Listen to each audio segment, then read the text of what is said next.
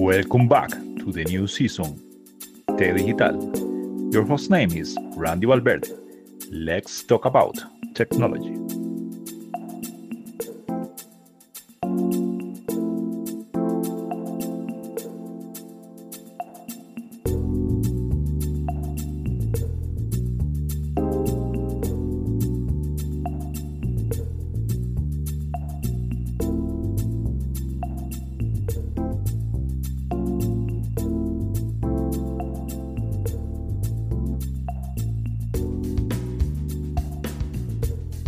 Días, buenas tardes, buenas noches. Hoy con los compitas vamos a hacer un repaso sobre lo que hemos visto eh, durante la primera mitad de esta cuarta temporada, acá sobre T Digital, recorriendo por toda Latinoamérica y especialmente cerrando Centroamérica. Nos hizo falta Belice, pero ahorita vamos a hablar del tema sobre las realidades tecnológicas de conectividad y demás. Entonces, mis dos compitas que son de informáticos, que ojalá nos volvamos a reunir.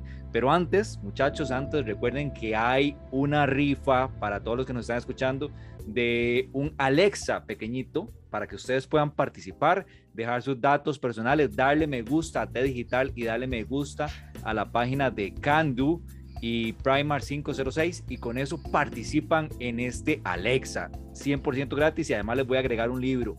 Así que compañeros, bienvenidos al programa. Ustedes hoy me van a ayudar a resumir qué pasó en esta cuarta temporada en la primera parte.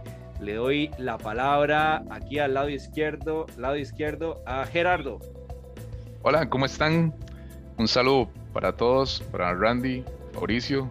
Buenísimo volvernos a ver eh, después de, de, un tiempo. Y bueno, ahí, los mejores deseos. Aquí estamos para servirles. Mauricio. Y así abajo, tengo abajo a Mauricio. Hola, ¿cómo están? Un gusto estar aquí nuevamente en T Digital. Adicionalmente estaremos agregando unos videos tal vez no tan relevantes de informática y en otros temas que estaremos en Informáticos discutiendo ahora a finales de año. Eh, Randy, espero que hagamos el de tendencias 2022, nosotros también ahora. sería bueno. En Informáticos, ¿verdad? en informaticos y lo podemos también hablar para T digital, dependiendo sí, sí. de opciones. Ahí, ahí es, lo mencionamos porque quiero que estén al tanto sobre lo que estamos haciendo nosotros en estos canales. Sí, lo ponemos en dos canales. Garner, Garner siempre me sorprende, ya, ya sacaron el, el, el informe sobre las tendencias para el 2022. Me gusta un tema muy importante que es la ética está tomando mucha importancia. Y de hecho, yo no sé si vieron en mi canal donde hablé sobre eh, que ya hay un acuerdo de la ética para la inteligencia artificial, pero eso es otro tema. También en la organización de la OEA lo hicieron formal, si no me equivoco, fue el mes pasado.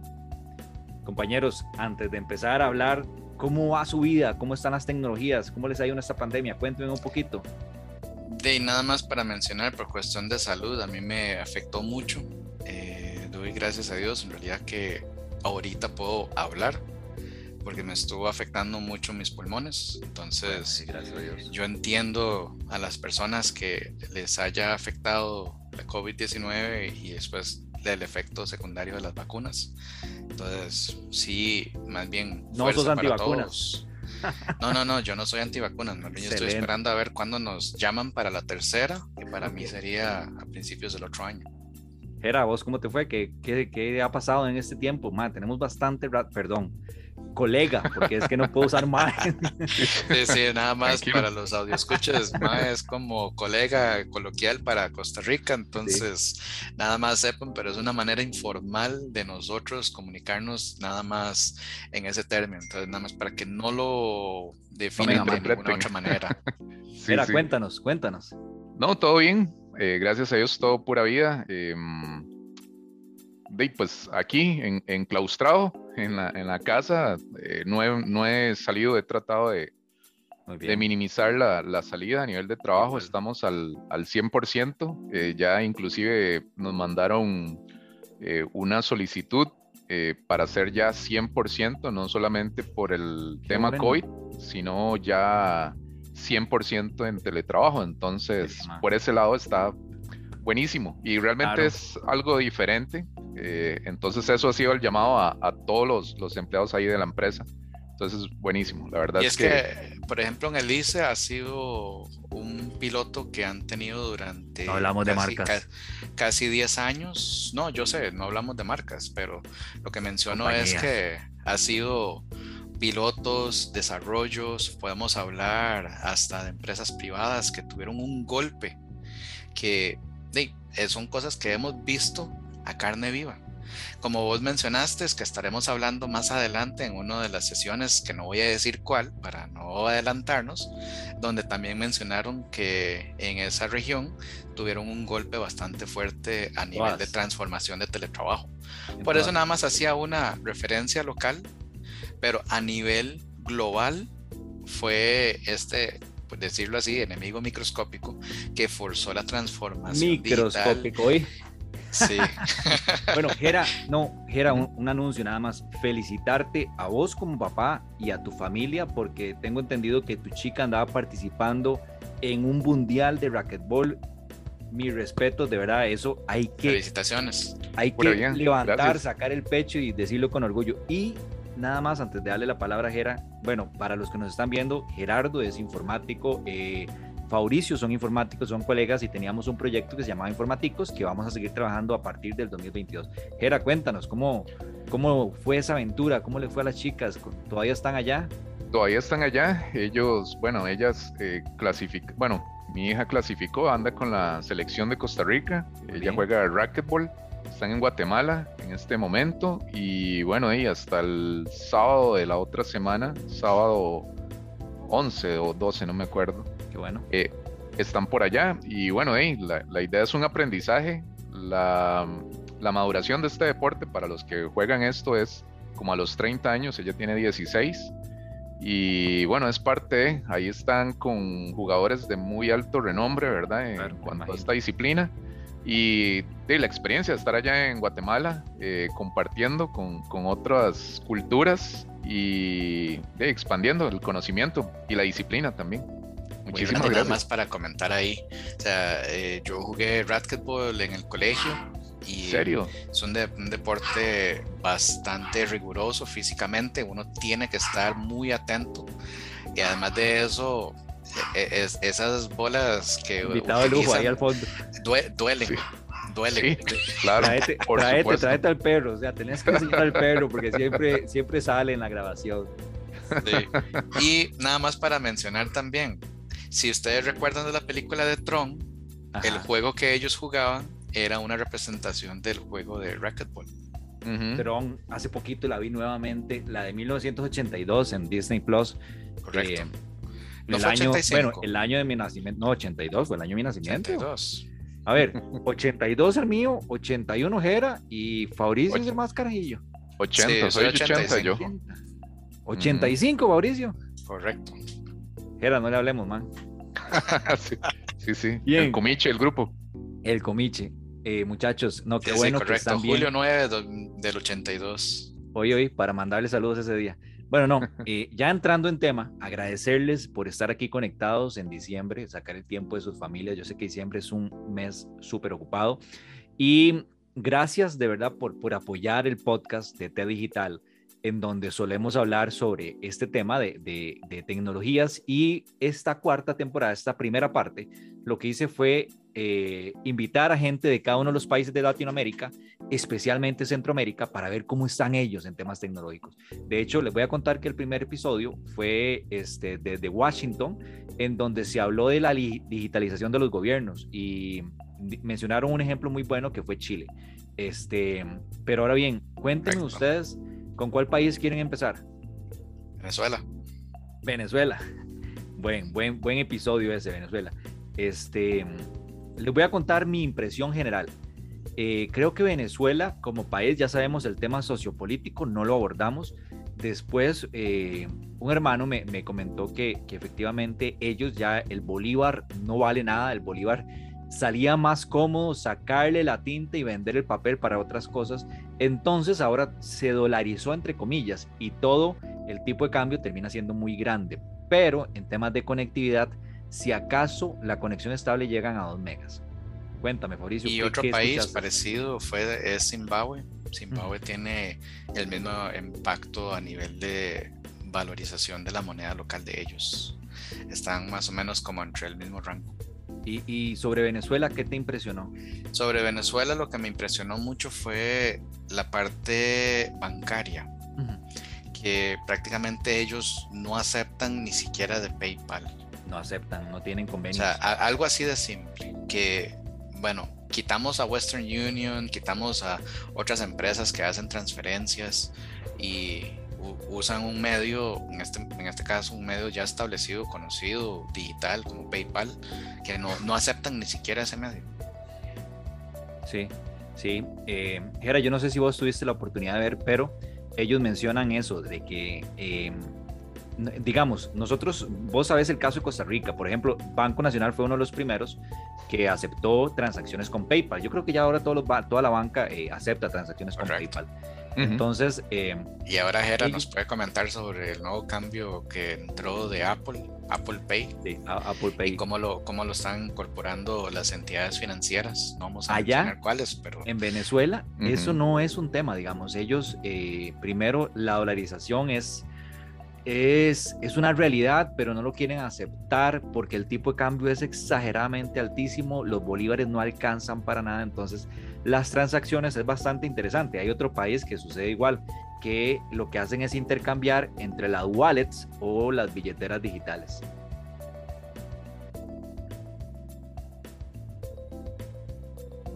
Grillos.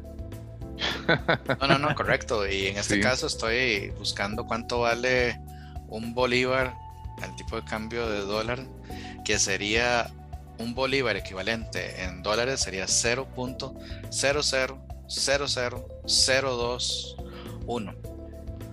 Impresionante. ahora imagínense eh, un dólar. Serían 464.121,90 90 centavos de bolívar. A pesar de eso, no me van a creer, pero hay gente, y, en el podcast lo mencionó el, colega, hay gente que está volviendo a Venezuela a invertir. Es algo curioso, o sea. E, es, por, es por la cuestión de la tendencia, que vos llegas con una moneda que vale más, lo cambias a la moneda local, entonces estás comprando más barato, estás expandiendo el dinero que estás trayendo, en este caso como lo que acabo yo de mencionar, un dólar equivalente a más o menos 464 mil bolívares. Sí, es algo, es algo curioso. Es algo curioso porque cuando llegan, digamos, por ejemplo, ahorita es como un, una parada para los que hacen eh, videos, los influencers y todos estos, llegan ahí y les enseñan así, bueno, enseñan donde dicen, bueno, vamos a cambiar estos dólares, 10 dólares, y salen con una cantidad impresionante de billetes, ¿verdad? Donde dicen, bueno, y acá tenemos mucho dinero, eh, tenemos mucho, pues, pero es curioso porque tienen que saber dónde cambiar ese dinero porque existe el, el, el, el, mundo negro, ¿verdad? Por decirlo así, donde les van a dar un poco más, ¿verdad? Que ir a cambiarlo a una entidad financiera. Pero me llama mucho poderosamente la atención, siendo Venezuela un ente, un referente en los años 80 de una potencia en, cuanto a, a, la parte del petróleo audiovisual. Por no llegar a mencionar uno de los shows muy famosos internacionalmente. Mauricio, sí, las telenovelas. novelas, o sea, no, no, te tires a... También. ya, ya me acordé cuál. sí, un poco serio. sí, sí. Sí, que tenía un personaje que, que andaba con una gabardina. Y... El loco Hugo. Cierto, cierto. No, no, o sea, hay, hay, que dar lo que hay que dar del César. ¿Qué conocen? Eh, ellos tuvieron un, un buen ámbito en esos momentos. Y... es lamentable. Ahora bien, brinquemos para ir, para que no se nos coma el tiempo, brinquemos a Argentina. ¿Ustedes qué conocen de Argentina? Aparte de los altos costos, de los problemas financieros que ellos tienen hoy en día, los problemas de la recesión que les sigue impactando, eh, por no llegar a cuestiones políticas, también tienen un acuerdo activo con el FMI. y eso les, eh, eso les, impacta la parte de los impuestos, la parte de los ingresos, entre otras cosas, que yo he buscado por cuestiones también académicas, porque yo les conté a ustedes, caballeros, estoy cursando en la maestría del MBA. Y ese ha sido uno de los temas que yo he buscado. Eh, también la alta inflación impacta mucho. O sea, eh, a nivel de estabilidad es sumamente importante que es en algo que yo considero que ahorita no tienen, a mi parecer. Bueno, ahí, como, como, como hizo referencia Fabricio, realmente la parte de la inflación, ¿verdad? Y la problemática que está viviendo en estos momentos Argentina es como un parámetro donde también la devaluación los está afectando mucho. Y esto obviamente tiene una consecuencia con la adquisición, ¿verdad?, de los bienes. Sí. Y obviamente la parte política ha estado como muy metida volvemos a la parte de la problemática de, toda Latinoamérica, ¿verdad? Donde hay pocos que son dueños del país y obviamente las políticas los favorecen a ellos, ¿verdad? Entonces obviamente em, es parte de, yo creo que eh, a nivel de conectividad y de alcance eh, tienen eh, pues esa problemática, no todos pueden accesar a la parte de, de Internet y los precios obviamente tampoco son accesibles para muchos. Un detalle que a mí me pareció, perdón, Pau, eh, Fabricio, un detalle que a mí me pareció interesante es que el tipo de cambio en Argentina eh, varía en el día. Es decir, yo lo cambio en la mañana, no es el mismo tipo de cambio que va a tener en la tarde y así sucesivamente. Consecuentemente, ellos, eh, como todos los países de Latinoamérica, tienen mucha fuga de cerebros y efectivamente ya los temas que ustedes mencionaron y el país tan grande, entonces, al igual que muchos países, la conectividad es al puro centro del país.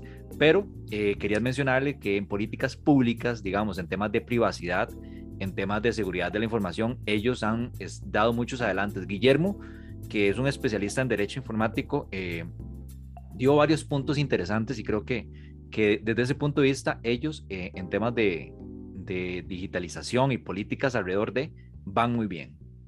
Sí, también porque ellos tenían la parte de trabajo remoto, entre otras partes, la digitalización que Argentina se vio obligada a la aceptación sobre las herramientas de código libre, donde tienen que ellos tener una buena regulación que los proteja, la diferente variación a nivel de uso entre las diferentes herramientas, por ejemplo, que habíamos hablado en varios podcasts atrás de Francia, que es otro vivo ejemplo en su departamento de policía en París.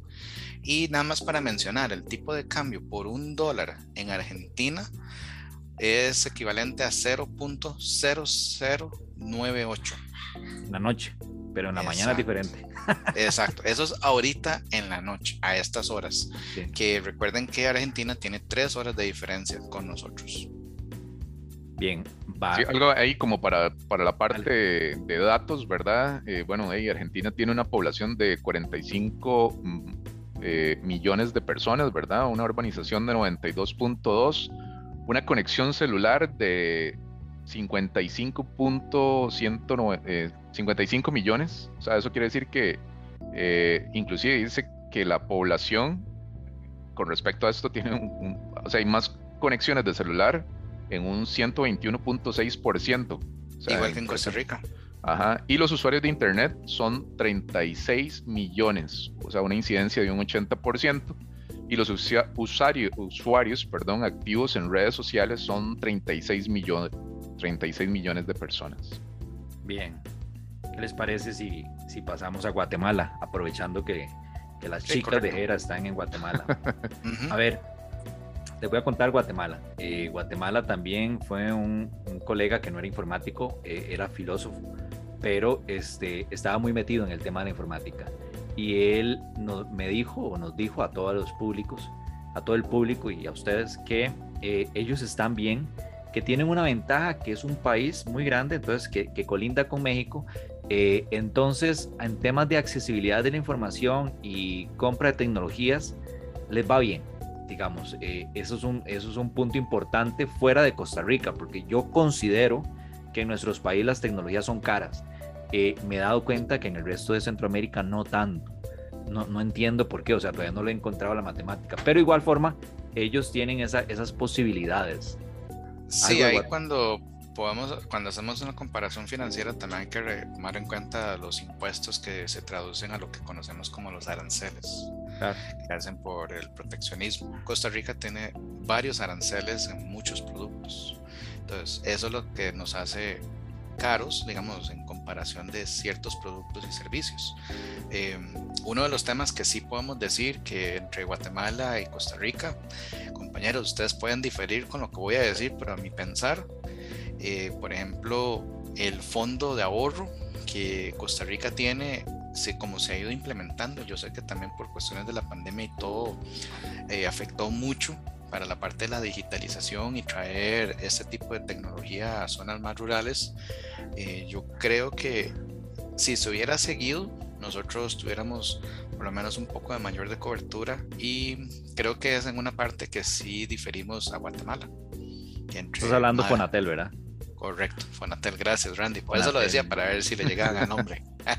Ese es un tema eh, que no quiero tocar yo porque me parece no, no, no, irresponsable no, no, lo, no lo tocamos, pero a lo que yo menciono es que en su momento de, en la implementación hubieron muchos proyectos que eran muy buena a zonas rurales que considero que Guatemala pudiera beneficiarse en un proyecto parecido para las zonas que no están cerca de la zona metropolitana, por ejemplo, la capital de ellos. ¿Cómo te ha ido vos, Gerardo, con la comunicación con ellas? ¿WhatsApp? Pues, ¿Todo bien?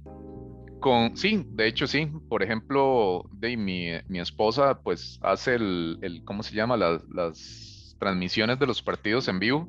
Buenísimo. Y hago, digamos, tengo ahí como referencia, por ejemplo, la parte de Facebook con otras personas que están allá y la conectividad la he visto muy bien, eh, realmente. En la parte del centro, ellos están en el puro centro de Guatemala y obviamente con la movilidad de, de, ahorita de las telcos, ¿verdad? Ahorita cualquier otra telco te da la, la, ventaja de utilizar el roaming en cualquier país, ¿verdad? Manteniéndote una tarifa, eh, pues no como en otros tiempos, ¿verdad? Sí. Era, perdón, por telco, ¿qué es? Eh, o sea, eh, ¿es un convenio internacional o...? No, son las empresas de telecomunicaciones. Pero entre ellas hay convenios para el tema del roaming. Es correcto. Ellos de, obviamente, por ejemplo, cuando vos llegas a, Guatemala, eh, obviamente, digamos, por ejemplo, si te vas acá con una marca, por ejemplo, Colby, eh, tenés que activar el roaming para que cuando llegues, cuando llegues allá a, Estados Unidos, a México, a cualquier otra de esas partes, eh, se te pueda conectar porque tienen convenios, ¿verdad? con empresas donde la parte de la de la comunicación es un poco más accesible a lo que llamábamos antes ese roaming, que cuando uno viajaba tenía que dejar un depósito y si te pasabas de ese depósito, wow, o sea, era algo impacable. Como hace AT&T para las personas que vienen de Estados Unidos que tienen ese servicio. Con Colby o ellos, ¿verdad? Igual. Eh, acá eh, reciben la misma conexión Colby da el mismo tipo de servicio, brindándola de la misma manera tanto en Guatemala, México, como en Estados Unidos. Correcto, eso se maneja, digamos, por ejemplo, con la parte, exacto, la misma dinámica y se manejan, eh, pues, esos convenios.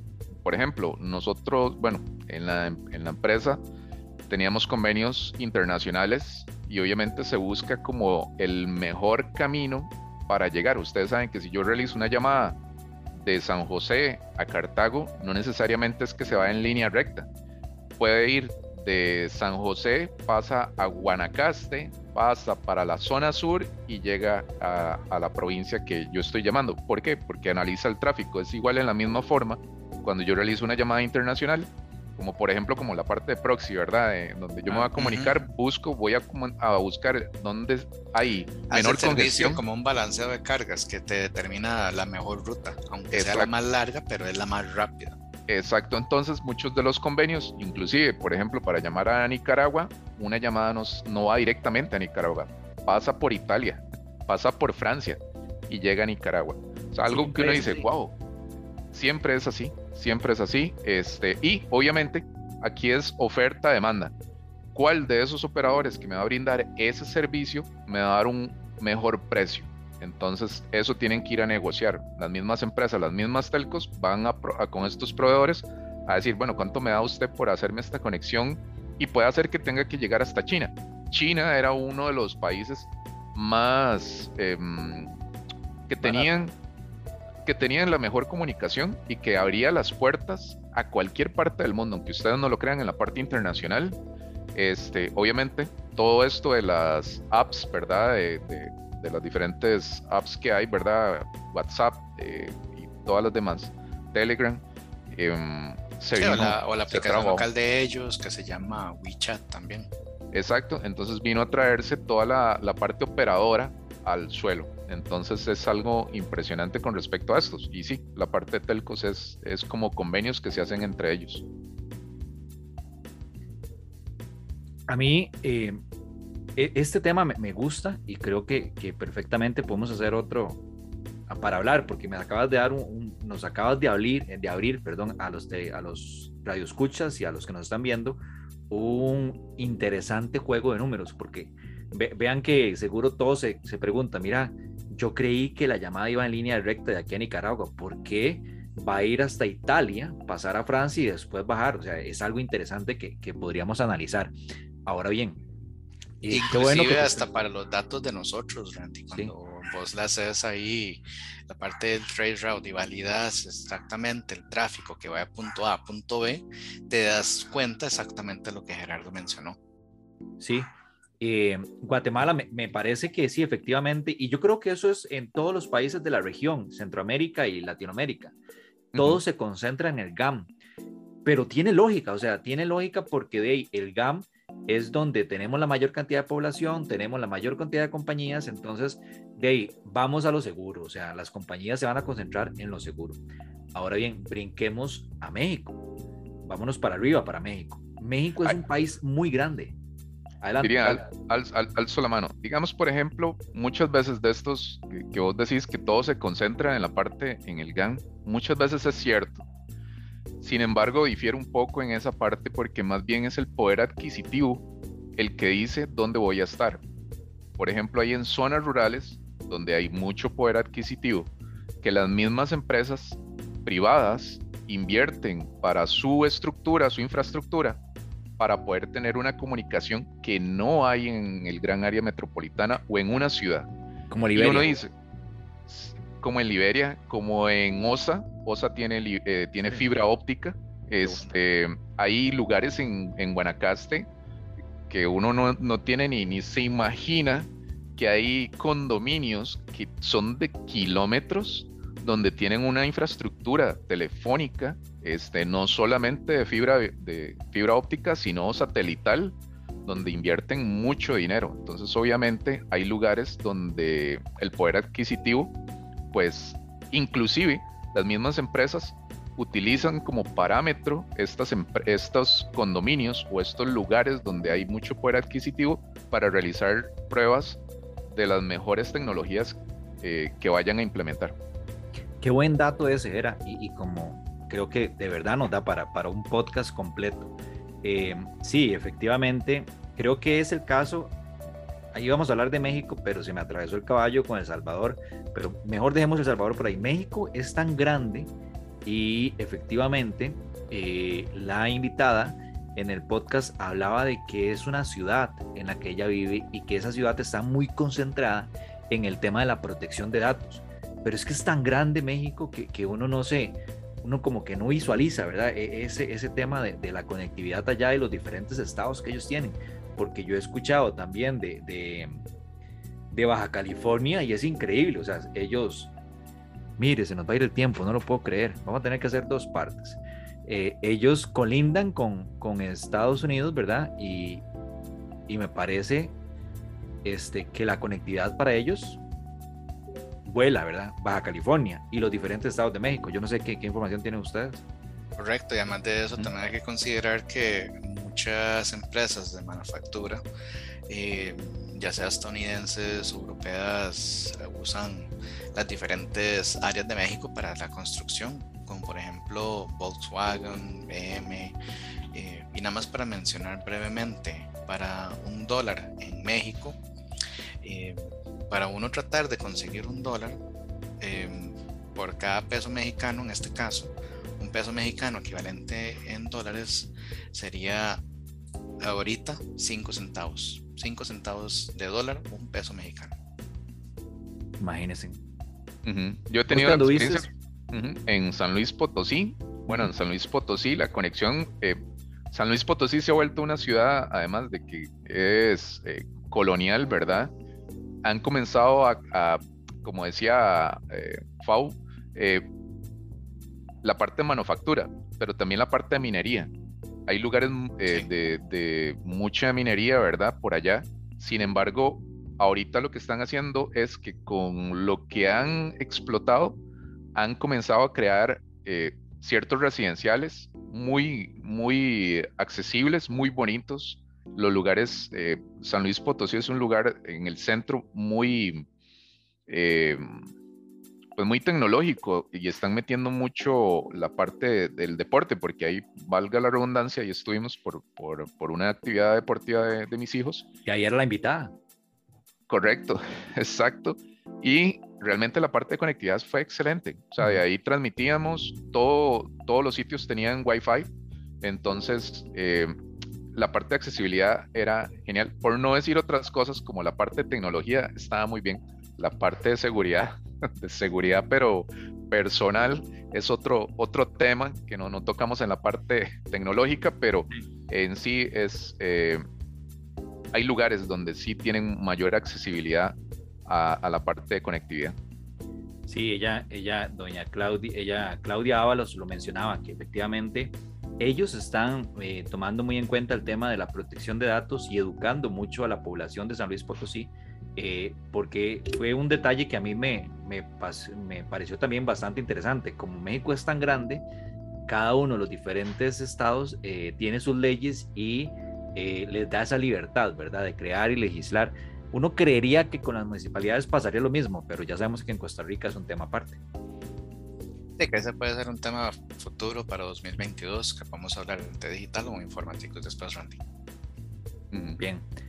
Eh, ya ahorita nos vamos a comerciales, pero eh, ¿qué más, Fabricio? Contame vos qué pensás de México. Para cerrar con México. Un lugar muy bonito. Hay que tener uno siempre la vigilancia por su seguridad personal. Son situaciones reales y no es nada diferente con su información digital, es de lo mismo, como lo que hemos siempre hablado. Entonces ahí depende de las personas, qué tanta información usted pone en el ambiente digital a lo que usted está brindándole a las personas que puedan ver. Hay que tener siempre ese cuidado.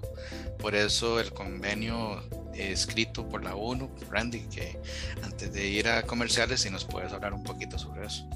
Sí, eh, lo que yo tengo ahorita es el de, efectivamente, de la nueva, el nuevo acuerdo, ¿verdad? Es un, el nuevo acuerdo de todos los países de las Naciones Unidas que llegan sobre el tema de la ética de la inteligencia artificial. Y a mí particularmente eso me llenó mucha alegría porque estamos hablando de que ya se está eh, empezando a trabajar en ese tema. El detalle es que este, de es un acuerdo, ¿verdad? No, no es vinculante, como bien lo decía en la cápsula. Entonces me pone a pensar qué pasará y qué haremos nosotros como países parte de, este, para fortalecer eso en cada uno de nuestros territorios. Entonces, creo que todavía hay mucho que cortar, pero hay que trabajar en eso.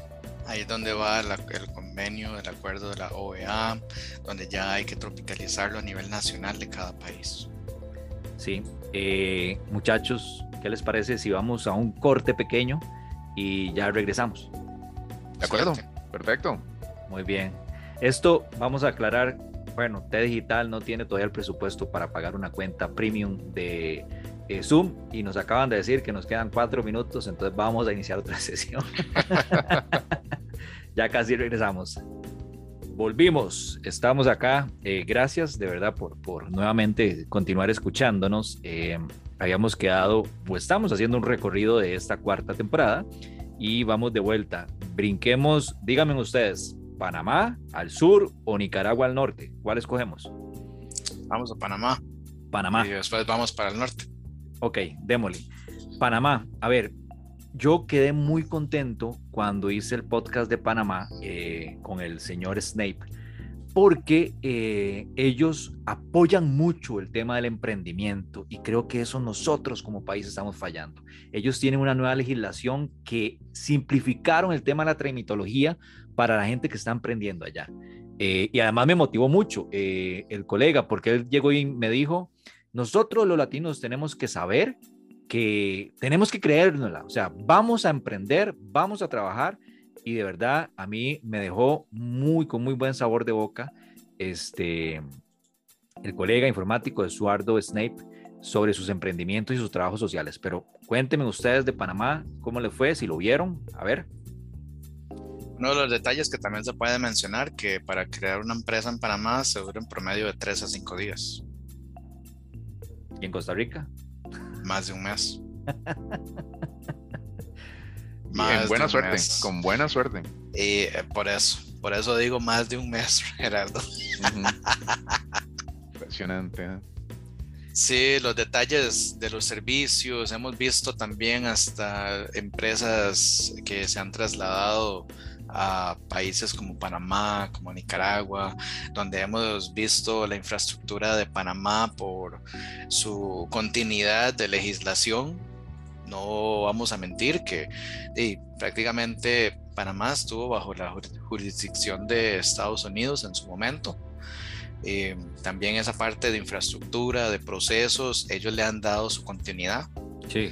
El crecimiento del canal también, mencionémoslo ahí, es otra cosa, que ellos están en el proceso continuo de la expansión de lo que tienen en el canal hoy en día a doblar prácticamente la demanda de lo que ellos pueden tener en tránsito en estos momentos, que es un proyecto que está en continuidad en ahorita. No me sé la fecha de finalización, pero sí sé que está en progreso. Sí. Gera, vos qué sabes de Panamá, qué, qué has conocido? Eh, pues realmente ha sido un país em, referencia en cuanto a la parte de servicios. Eh, conozco varios compañeros que se han trasladado para Panamá a poner sus centros de servicio al cliente. Eh, porque les abre las puertas. Obviamente también entendamos de que Panamá, y por la parte del dólar, y pues se les ha sido como un poco más fácil y tienen un poder, entre comillas, adquisitivo eh, en el centro, como en toda Latinoamérica, en el centro, donde les ha abierto mucho las puertas para atraer a estos negocios. Y no solamente, no, digamos, como trasladando de Costa Rica o de Nicaragua o de cualquier otro país hacia Panamá, sino que más bien lo han visto como un país eh, en el cual pueden ampliar su, su empresa, donde pueden... También recordemos que es un país que está dolarizado. O sea, la zona libre. la zona libre Colombia. Eh, sí, pero tenemos la, tengamos la consideración que su moneda, aunque es la moneda Balboa, eh, es, está prácticamente siendo manejada en su gran mayoría por todo por el dólar a nivel nacional. Es un detalle importante porque efectivamente eh, Eduardo me comentaba de que ellos, digamos, la diferencia de precio no es muchísima, o sea, eh, con respecto a Estados Unidos. De hecho, nosotros vamos a comprar a Panamá muchos productos, ¿verdad? Y sabemos que nos sale más cómodo eh, con solo llegar a la frontera. Ahora bien, él, mencionaba... Randy, vos lo dijiste, las zonas libres. Él mencionaba, sí, las zonas libres es un punto alto para ellos. Él mencionaba algo muy interesante y es que eh, se está dando mucho, al igual que en Venezuela, que están comprando mucho equipo de segunda, porque son equipos muy buenos que se están reutilizando ya para las diferentes cosas. Pero al igual que toda Latinoamérica, eh, esto así hay que decirlo, eh, todos los países de Latinoamérica en temas educativos para primaria y secundaria, la pandemia en el sector público fue una bofetada que nos dijo, eh, nos atrasó, o sea, Latinoamérica se atrasó de un año a un año siendo optimistas a dos años en términos generales. Yo creo que en Costa Rica nos atrasamos dos años. Y si no más.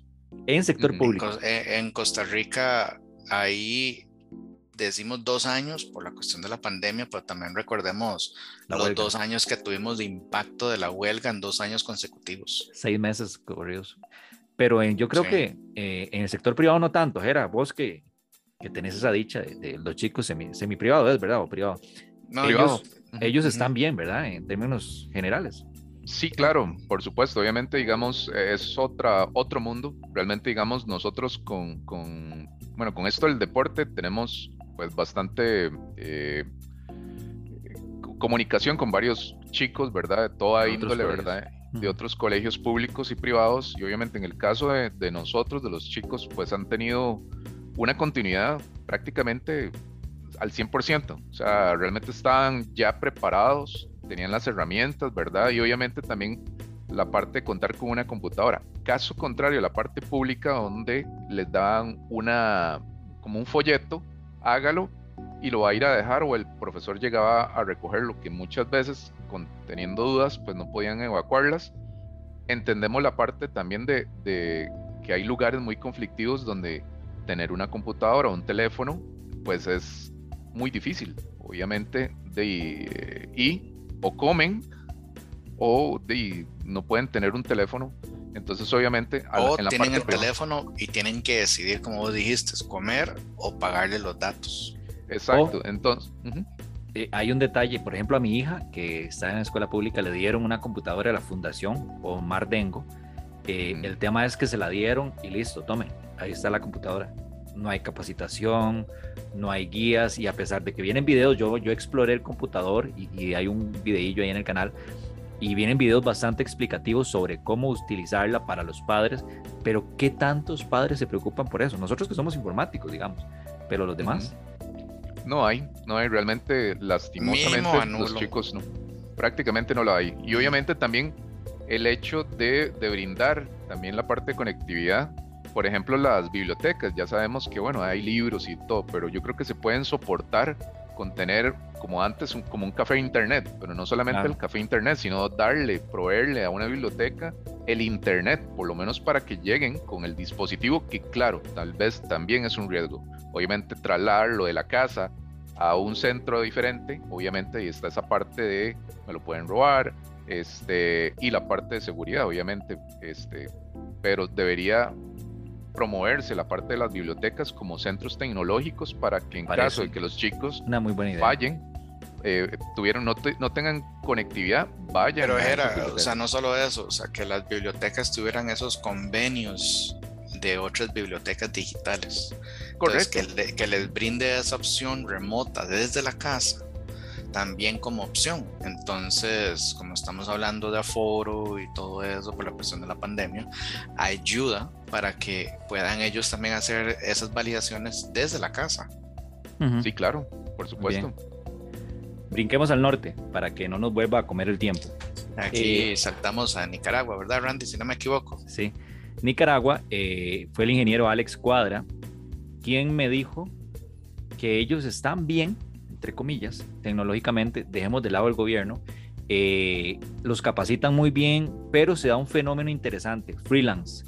Y viene mucha compañía, no viene, o sea, hay mucha compañía afuera que contrata a mucho nicaragüense para que trabaje como freelance porque son muy buenos desarrollando. Eso fue lo que me dijo eh, Alex Cuadra, que me pareció un dato bastante interesante. El problema es que eh, dentro del sector ahí, Nicaragua paga mal que es un detalle importante, digamos. Yo creería, no sé ustedes, que Costa Rica no paga tan mal a los informáticos, pero en Nicaragua, en El Salvador, que es el que nos queda después, en Guatemala, en Honduras, sí me han dicho de que el pago sí es bajo para los informáticos, pero que ahí es donde entra la oportunidad, ya sea de irse del país o trabajar como freelance. Sí, correcto. Además de eso, también como estábamos mencionando ahora, cuando estábamos tomando café en el break, en el receso. Té, té digital. Oh, té, té negro, té verde. té verde. Eh, donde eh, también hay entidades financieras, sin mencionar cuál o cuáles, han optado por, y también hasta empresas de manufactura que mueven sus entidades físicas, centros de datos, inventarios de almacenes, los mueven a, Nicaragua. Hay uno de una marca nacional, no voy a decir cuál, que está ahorita en una adquisición agresiva de su casa matriz, que es una casa matriz colombiana, no voy a mencionar cuál. Esa empresa optó por migrar también a otra región. No voy a decir cuál exactamente, pues no tengo recolección, pero sí les voy a decir que también fue por esas cuestiones, por los costos, Randy, como estabas diciendo, que tienen una reducción a nivel de los costos como tal, no solo operativos, sino también de utilidades. Ya lo que nos está pasando eh, a nivel país. Hay muchos países eh, centroamericanos que están ganando terreno, porque recuerden que antes Costa Rica era referente en muchas cosas, ya no, en turismo, hoy en día Nicaragua ha ganado muchísimo terreno a nivel turístico. Y no solo Nicaragua, veamos el torneo de surf que El Salvador nos ganó.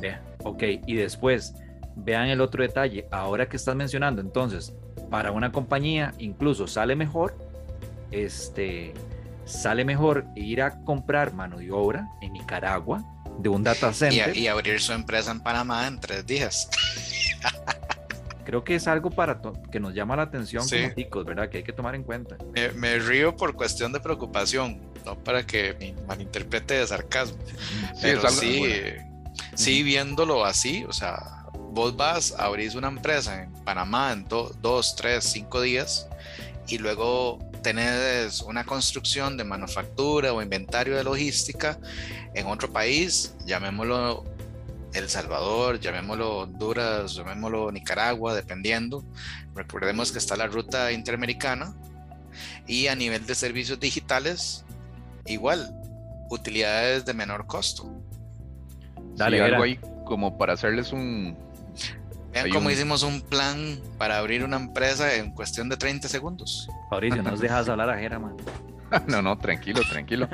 No, digamos, es algo curioso como por ejemplo, eh, Costa Rica, como decía Fau, ha sido referente en muchas cosas y como lo decía Randy, ¿verdad? En la parte de telefonía, que ahí es donde, donde tengo pues eh, la parte de, de, de experiencia. Y obviamente, digamos, por ejemplo, la posición que tiene Costa Rica con Nicaragua muchas veces ha sido que el traslado, obviamente por la parte política y por la situación, los nicaragüenses vienen para Costa Rica porque aquí eh, van a trabajar. Es como una situación, por ejemplo, México, eh, Estados, Unidos. Y en su momento tenemos servicios internacionales los cuales fueron alimentados sinceramente por la parte de Nicaragua, los nicaragüenses llamando eh, todavía siguen llamando, haciendo consultas, la mayor cantidad de llamadas internacionales de Costa Rica van dirigidas hacia Nicaragua por obvia razón, ¿verdad? Qué bueno. Entonces, em, pero como ustedes lo han dicho, ya, ya esa parte, Costa Rica ya, ya se ha rezagado mucho en la parte empresa, en la parte de, emprendimiento eh, y en la parte tecnológica, donde otras han buscado ese esa falencia que hemos tenido y han dicho, si ellos pueden, nosotros también. Y lo podemos hacer, ya se están despertando, cosa que a nosotros nos está agarrando el tren. Y debemos cambiar eso. Lamentablemente. Y Randy, ¿qué? ¿Con eso cambiamos más al norte, noreste? Sí, yo quisiera eh, reforzar eso, que efectivamente nos ha... hoy en día estos países latinoamericanos nos están sacando bastante ventaja. Eh, no quiero mencionar el tema de, del gobierno. Eh, eso es después se hablará, pero sí, vamos más al norte. Creo que ya cubrimos todos los países del episodio, de los eh, nueve episodios. Eh, ocho, ocho países que fue Argentina, después fue Venezuela, México, Guatemala, Honduras. Honduras hablamos un poquito, Nicaragua, Panamá y ahora vamos para El Salvador, que fue el último. Nada más mencionarles que Honduras, cuando hablé con, con Alex de Honduras me dijo que ellos tienen una ventaja como país en Honduras y es que entre Honduras, El Salvador y Guatemala hay un triángulo de libre comercio, ¿verdad? Entonces ellos se pueden mover entre países sin ningún problema, que creo que es una ventaja. Pero vámonos al Salvador, muchachos. Ahí como haciendo un comercial en la parte de El Salvador, creo que si ustedes han llamado, ay, qué bonito, este, si han llamado a call center de cualquier eh, eh, empresa de aviación, le contestan en El Salvador. Sí. O empresa de, telefonía, de bancarias, bancarias también. Sí. O una empresa que estaba aquí en Costa Rica que ya fue adquirida también, que están viendo la parte de comenzar un proyecto en El Salvador que era, era la empresa Sykes, que ya ah, fue absorbida por otra entidad que ahorita en estos momentos está en ese proceso ya de absorción de Sykes a la otra empresa, que ahorita no tengo el nombre, pero sí, Cipel, perfecto, gracias, era, eh, que ellos estaban viendo también eh, posiblemente expandirse a El Salvador. Qué, curioso. Y bueno, todavía tenemos una pequeña ventaja y es que nosotros como, como en nuestra carrera, en nuestro ámbito, yo creo que, bueno, y también en, temas de inglés, tenemos muy buen inglés y técnicamente eh, nos han capacitado muy bien, que eso es una gran ventaja. Pero sí, eh, el último episodio, el de la semana anterior, del Salvador, a mí me impresionó bastante porque ellos eh, vienen muy fuerte con una conexión, como es un país pequeño, pero con el tema del Bitcoin, con el tema de la conectividad, con el tema de, de la, de, digamos, entre comillas, Ruta 27, que ellos le ponen otro nombre, ahorita se me escapa. Eh, me parece que ellos eh, están sacando una ventaja enorme. Ve, que ustedes lo mencionaron, todos los call centers de empresas importantes están allá. Energía geotérmica. Ese es un detalle. Energía verde. Sí, en este caso Costa Rica sí ha sido, pues, en la parte eléctrica ha sido, pues, eh, referente y está asesorando a la parte de El Salvador en cuanto a esta, en, cuanto a esta materia. Ha, ido a, hacer, asesorarlos también. Y de hecho, saben, si conocen, a nivel latinoamericano, eh, perdón, centroamericano, hay un enlace eléctrico que alimenta Panamá, este, Costa Rica, bueno, todo lo que es Centroamérica. En caso de que alguno tenga un excedente, se lo puede vender o trasladar a, las a los diferentes países porque saben que la, electricidad eh, no se puede eh, almacenar. y eso nos, nos, nos, lleva también a, a la parte que eh, vos estabas mencionando, mantener un control de los servicios eléctricos entre la región. Entonces, como vos decías, vendérselo, pero es por la carencia que si Panamá por alguna razón o Nicaragua o algún otro país como El Salvador, que ya vamos a continuar, eh, les falta, aprovechan de esa red eléctrica que está interconectada para poderse subsanar y de ahí también mantener una continuidad que nos vimos hace ¿qué fue? Era como hace cinco años que tuvimos aquel fallonazo eléctrico a nivel centro, eh, centroamericano, sí, correcto. Sí, eso fue este por un, digamos, un break que tenía que tener en, en, Panamá, que pasó a Costa Rica. Exacto. No funcionó el, el, break, por decirlo así, para no entrar en tecnicismos. Nos fuimos todo Costa Rica. Y no fue solo Costa Rica, pero también impactó un poco más allá. Pero, ah, sí, sí, el ejemplo, o sea, cómo funciona. O sea, eh, esto es un vivo escenario que en Estados Unidos les ocurre cuando tienen esas olas de calor.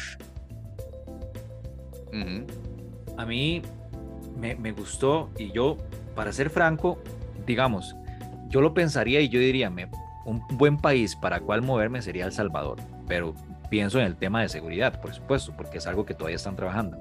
Pero ya el tema del Bitcoin, el tema de esta ciudad tecnológica que quieren hacer, y es que es una decisión y vamos sí o sí el gobierno. Recuerde que aquí en Costa Rica se quería hacer algo similar, pero era de la municipalidad de San José. Ahora no sé en qué va a parar eso con lo que nos pasó, ¿verdad? Como, como país. Pero eh, también está el Sur City, que es una carretera que ya tienen desde el centro hasta la playa donde hay eh, una ciudad para hacer el tema tecnológico en El Salvador que a mí yo les aplaudo, o sea, de verdad. Y ellos eh, me parece que están creciendo o tienen una perspectiva tecnológica muy clara. No, no quisiera que fuera así, pero creo que así va a ser. Si nos, si nos quedamos a como estamos hoy en día, dentro de cinco años, El Salvador va a ser el país de Centroamérica en temas tecnologías referente. Y era pues, también a recordar que por cuestiones de transporte marítimas, Costa Rica en Golfito tiene conexión con El Salvador también. Ajá, exacto, tienen un plan. Lo acaban de, inaugurar no hace mucho. totalmente, tienen ese convenio y eso es muy bueno. O sea, realmente creo que El Salvador está siendo referente y obviamente creo, bueno, yo la verdad no quiero meter en, asuntos de política. Creo que Nayib Bukele está haciendo un buen papel en esa parte. O sea, yo creo que está tomando el toro por los cuernos, diría Pinto. este, y creo que eso es muy bueno. Obviamente, no lo están viendo con buenos ojos los terratenientes o los que les está viendo, la están viendo fea, porque ya vieron que, que tiene la posibilidad. Creo que eh, podemos agarrar un ejemplo como Singapur, podemos agarrar un ejemplo de, estas, de Hiroshima, bueno, Hiroshima y Nagasaki. Sí, pero más cercano a Singapur, vos lo dijiste, o sea, ellos lo hicieron un plan de generación, en donde estaban antes y ahora hoy en día tienen un plan de ahorro que hace que la persona ahorre para tener su casa, tener sus cosas y llegar a tener algo tangible. O sea, ese tipo de planes gobierno son los que sirven. Y nada más para mencionar rápidamente, Randy, nada más para decir rápidamente, eh, un dólar, un, digo, un colón salvadoreño son 11 centavos de dólar. O sea, a nivel de cambio está bastante fuerte. Recuerden usar alcohol gel. Este, vean, se habla de que Egipto es el Silicon Valley de aquel lado, ¿verdad? Yo creo que El Salvador, eh, así en mi bolita cristal, creo que El Salvador podría apuntar a ser la próxima economía tecnológica eh, de Centroamérica. Y ustedes me dirán, ¿por qué? Bueno, ya metieron el Bitcoin como proyecto, ojalá que les vaya bien con eso, ¿verdad? Ojalá que les vaya muy bien.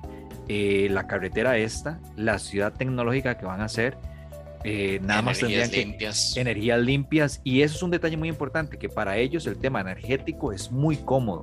Entonces ahí ahí van a llegar los próximos emprendimientos tecnológicos a asentarse como país eh, como lugar. Creo que, que tenemos bastante que emular va a ser uno contrincante al cuadrilátero Randy porque también recordemos que en México Microsoft acaba de hacer una, inversión de mil millones de dólares para un campo tecnológico.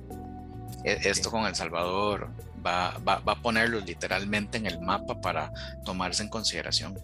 Costa Rica debería ser entre esos de consideración.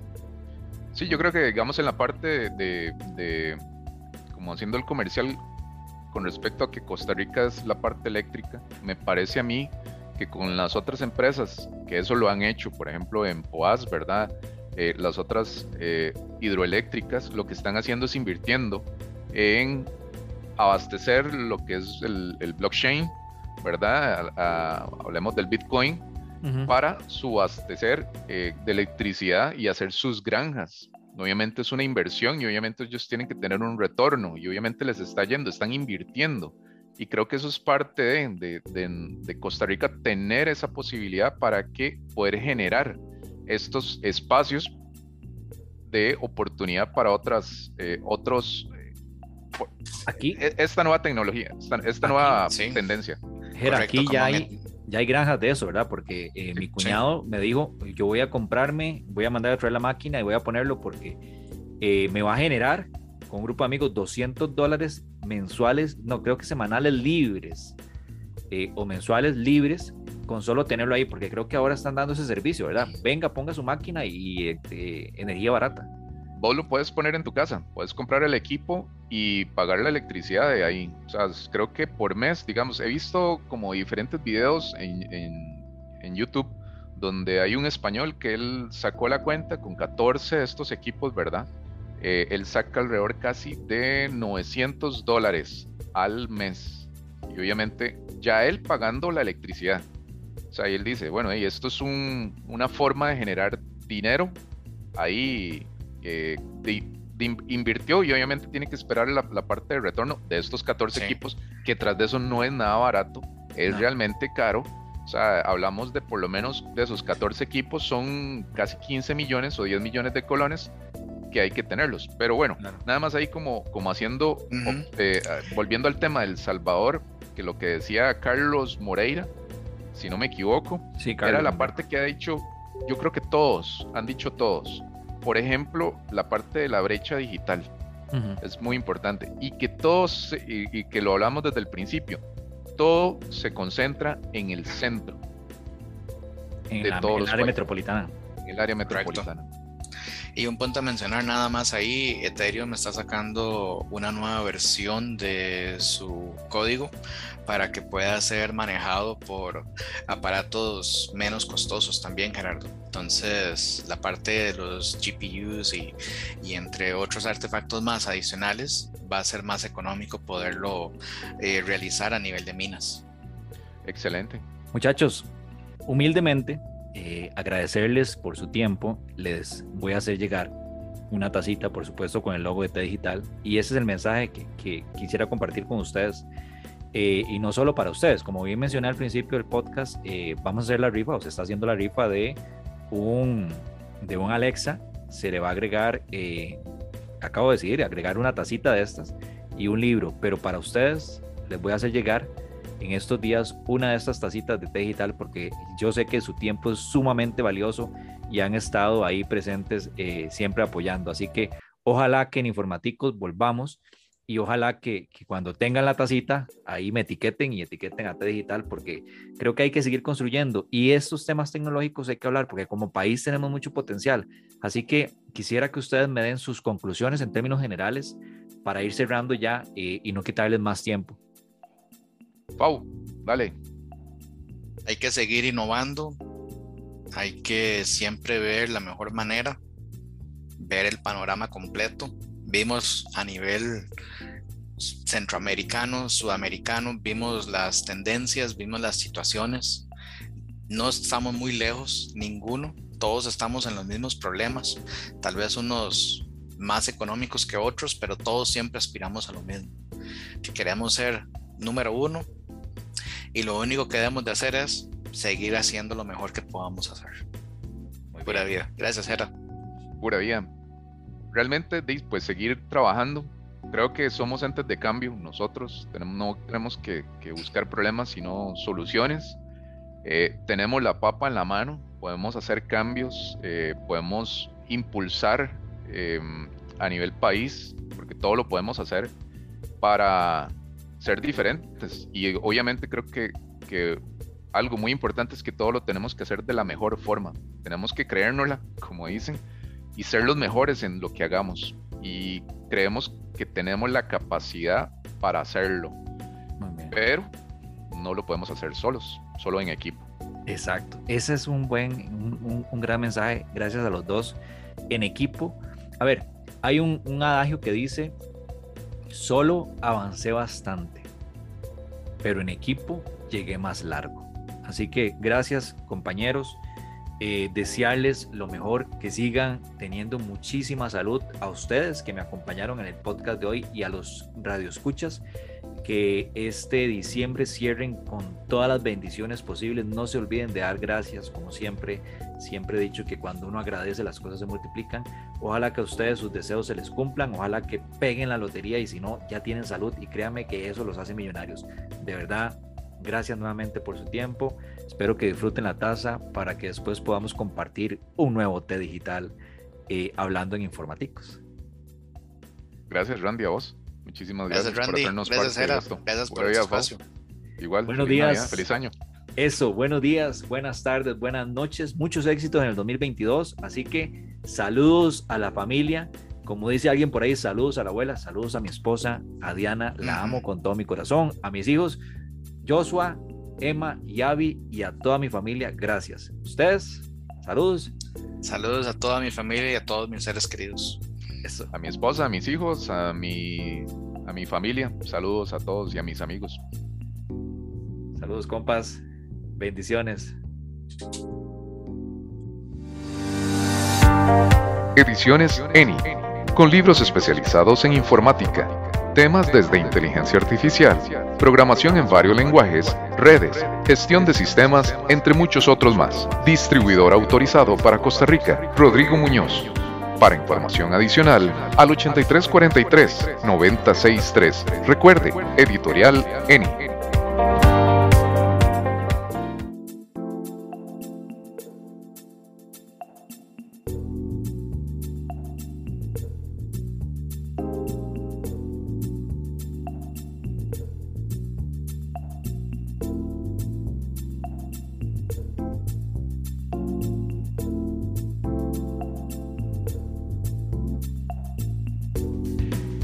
Thank you, thank you, thank you. If you want to follow the podcast and be able to see it with English subtitles, see you on YouTube. Find us as Randy Valverde.